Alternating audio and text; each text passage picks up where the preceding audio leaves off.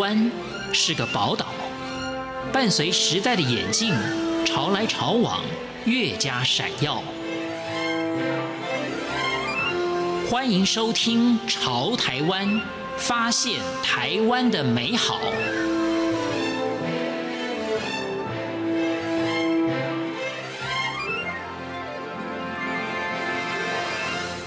听众朋友您好，欢迎您收听《潮台湾》，我是文心。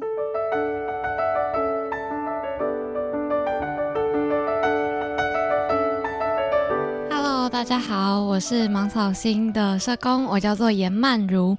那，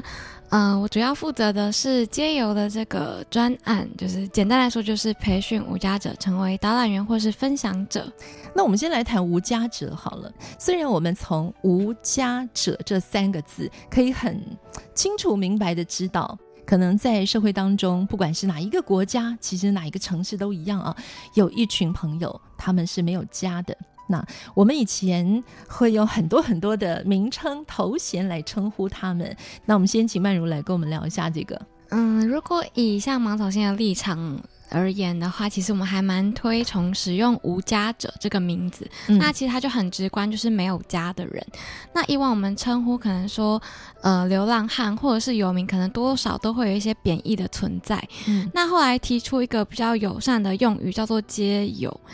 但他就是比较直观的意思是街道上的朋友，所以他可能是一个露宿的形象。嗯、但我们希望呢，大家关注到的这个人群不只是呃留在街道上的人，那其中也包含就是无家者的广义，也就是可能你居住不稳定。可能也许你长期借住在朋友家里，或者是你的居住状况不太好，也许你住在一个非常狭小的木板隔间房，或者是像呃香港这种龙屋、汤房等等那样子的住宅，嗯、那或者是你长期是留宿在二十四小时的营业场所，像便利商店、像麦当劳等等的地方。对，那再包含到就是前面提到的露宿者，一直都是我们所关心的人。只要你是居住状况不太稳定、不太好，那我们就会把这样子的人统称当叫做无家者。那希望呃，透过协会的努力，可以多帮助他们。这样，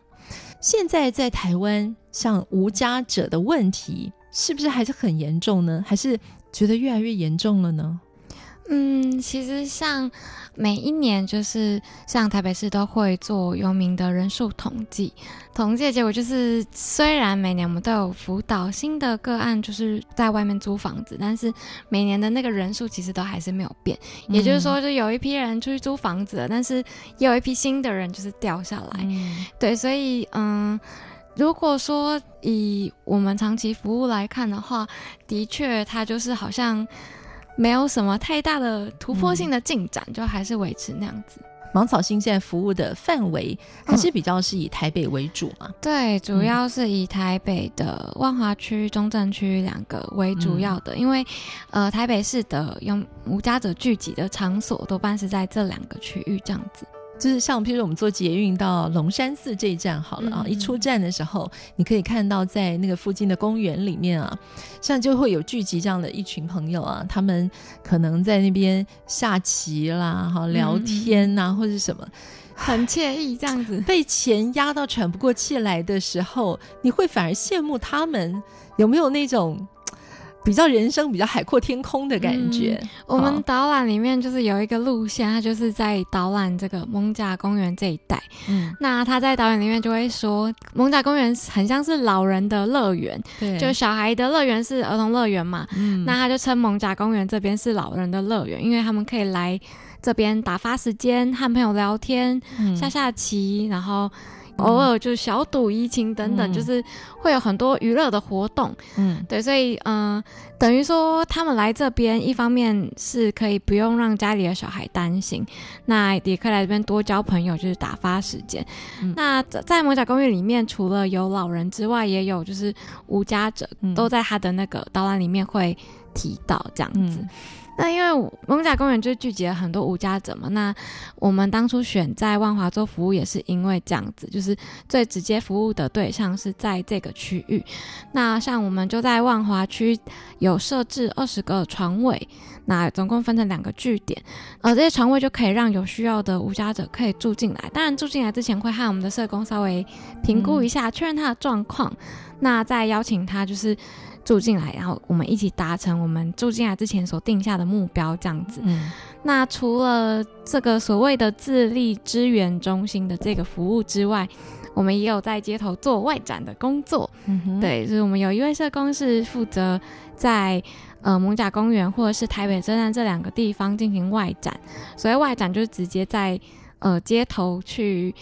对这些人进行访视，询问他们的需求。那在我们的能力所及内，可以帮助他们，比如说申请福利身份，或者是呃陪同就医开一些证明，证明他没有工作能力等等。嗯、对，那呃除了这两个比较直接的服务之外，第三个就是刚刚前面提到，就我所负责的专案是街游导览。对，就是把无家者培训成导览员，嗯、那当然就不是说就是培训很快啦，就是这一定是花很长的时间要去培训，嗯、呃，从确认他的能力状况啊、口条等等，到呃后面很长期的确认他的故事、生命故事，然后再把它梳理成。一条时间轴再变成一张地图，就是可以行经的范围，嗯、这都是大概要花一年以上的这个时间才可以完成。有一个误解，我们也可以先来跟听众朋友谈一下，就是很多的报道里面都提到，很社会大众很对于这些呃无家者的朋友都会说，他们就是因为不工作嘛，不赚钱，所以沦落街头，所以很多人也许。会贴上这样子的标签，但是我们先就这一点啊，来跟听众朋友来分享一下。其实他们百分之七十的人是有工作的，对，嗯，大概百分之七八十，嗯，都是有工作的，只是因为他们的工作。呃，普遍低薪，所以他们可能常常从事的工作是比较派遣、零工性质的。嗯，那当然，一方面是工作比较没有保障，然后呃，薪水也不会到太高，平均下来大概一个月能够赚的薪水是五千上下。嗯，对，那在台北光租房子可能就要五千了，他根本就没有多余的钱可以拿去呃吃饭啊，或者是存钱买房子等等，这根本就是天方夜谭。对，所以工作的呃劳动的条件跟环境还是呃非常不好的。嗯，对，所以我看到一个访问报道提到，其实呢，高达七成的街友都是有工作的。但是呢，平均的月收入是不到六千块的，而且有一个现象啊，就是什么天不亮就要去抢这个工作，是不是？到了八九点，你如果还没有抢到工作的时候，你这一天就没有收入了。所以他们会必须要去争取的这个工作类型大概是什么呢？嗯，他们工作的类型还蛮多元的，像这个早上起来抢工作名额啊，嗯、这种的，通常是举牌或者是出工这样子的工作。嗯、举牌呢，就是可能大家常常在路上会看到的，举一个牌子，然后可能在捷运站出口啊，或是一些。呃，比较偏僻的房屋的一些广告啊，房屋广告、建筑。对，对那他这样一站就是大概一天八个小时，不过他赚得的工资大概就是八百块，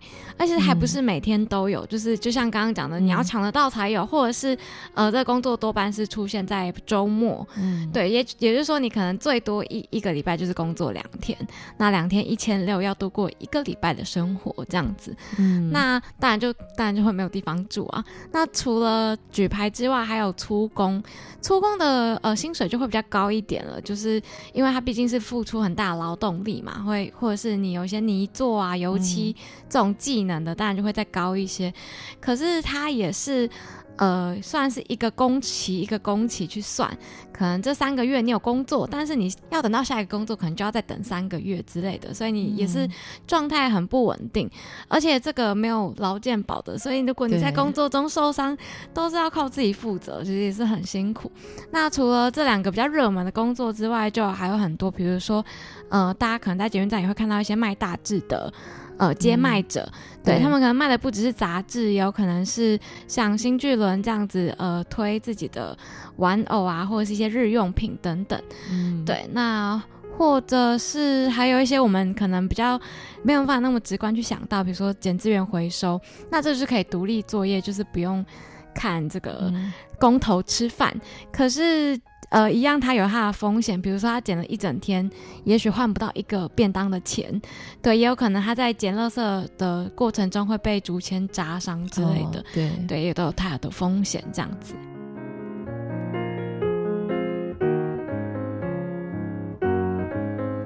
刚刚曼如也提到，在培训的过程里是蛮辛苦的，而且这个培训班一开。也许最初报名的有五十个，最后剩下会不会只有五个？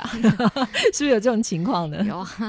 因为他毕竟有很长时间的培训期嘛，所以这中间如果有遇到一些困难，就很容易让人家打退堂鼓。像我们的导览活动在一开始开办的时候，是和社大的导览课做合作，我们送。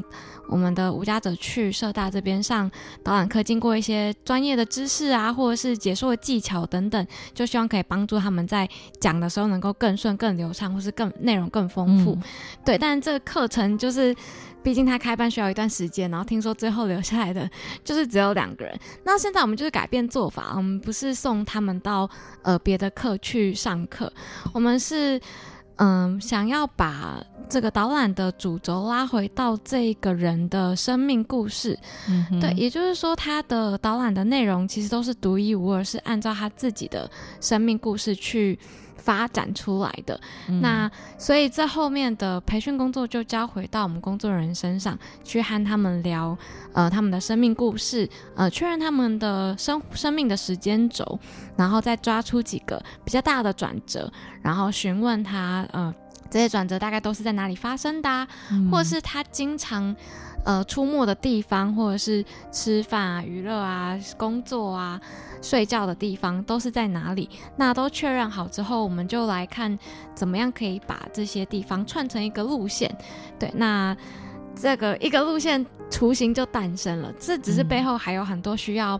再雕的地方，比如说，呃，你在这个点要说什么啊，或者是你的手势啊、站位啊等等，这都是比较后期。不过光是。这样子一整个培训的时间就是大概要花一年左右。你要和他聊，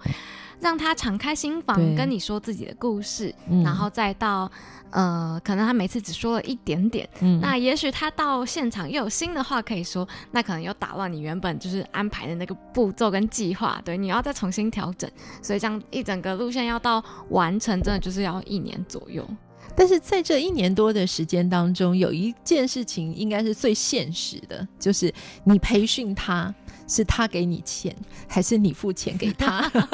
我成为导览人员之后，那对我到底对我的人生有什么好处啊？呃，好处就是像我们培训导览员，当然他们是会有一些所谓的导览费，嗯，那。我们不是希望说把这个工作当成他的正职，嗯，是希望他除了有正职之外，也可以来参与我们这个方案，嗯，然后我们可以给他一些类似像零用钱，就是贴补他的生活费，嗯，对。但游客会有多少人在什么时候来，我们不能挂一个保证，就是有基本的人数跟团数。嗯、那因为有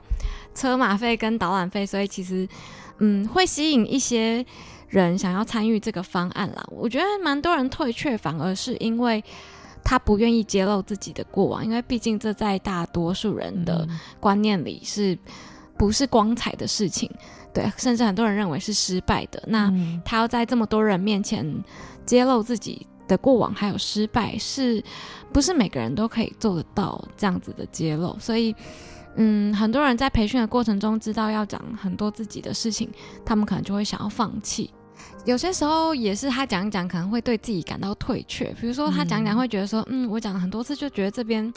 还是不要讲好了，就是怪怪的，或者是会说我我还是不想要讲这个地方等等，就是有时候你会觉得嗯，好像已经上线了，没事了，结果过了两天，就是又有一些变卦要传，然后你要再跟他说服，然后调整，所以这不是一个呃上线然后就结束的工作，这是一个长时间的算抗战嘛，对，就是要和他一是合作下去的这个工作。